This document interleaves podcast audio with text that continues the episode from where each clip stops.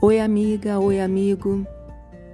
Hoje eu vou ler o livro de Provérbios no capítulo 5. Vem comigo? Filho, preste atenção no que eu digo com a minha sabedoria e compreensão.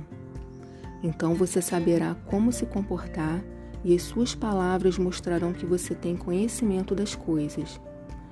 Os lábios da mulher imoral podem ser tão doces como o mel, e os seus beijos tão suaves como o azeite. Porém, quando tudo termina, o que resta é amargura e sofrimento.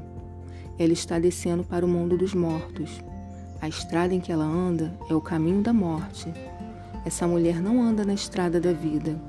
Ela caminha sem rumo, mas não sabe disso. Agora escute, meu filho, e não esqueça o que eu estou dizendo. Afaste-se desse tipo de mulher.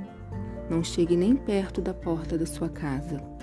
Senão, outros passarão a ter o bom nome que você tinha antes, e você morrerá ainda moço, nas mãos de homens cruéis. Sim, pessoas estranhas tomarão toda a sua riqueza, e o que você ganhou com seu trabalho acabará nas mãos dos outros. Você ficará gemendo no seu leito de morte, enquanto todo o seu corpo vai sendo destruído pouco a pouco. Então você dirá: Como eu tinha raiva de conselhos. Nunca aceitei conselhos de ninguém. Não ouvi os meus mestres, nem dei atenção a eles, e quase caí na desgraça diante de todos. Seja fiel à sua mulher e dê o seu amor somente a ela. Os filhos que você tiver com outras mulheres não lhe farão nenhum bem. Os seus filhos devem crescer para ajudar você e não para ajudar os outros.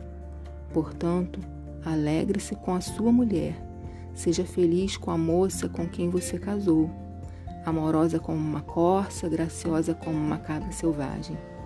Que ela cerque você com seu amor e que os seus encantos sempre o façam feliz. Filho, por que dá o seu amor a uma mulher imoral? Por que preferiu os encantos da mulher de outro homem? Deus sabe por onde você anda e vê tudo o que você faz. As injustiças que um homem mal comete são uma armadilha. Ele é apanhado na rede do seu próprio pecado. Morre porque não se controla.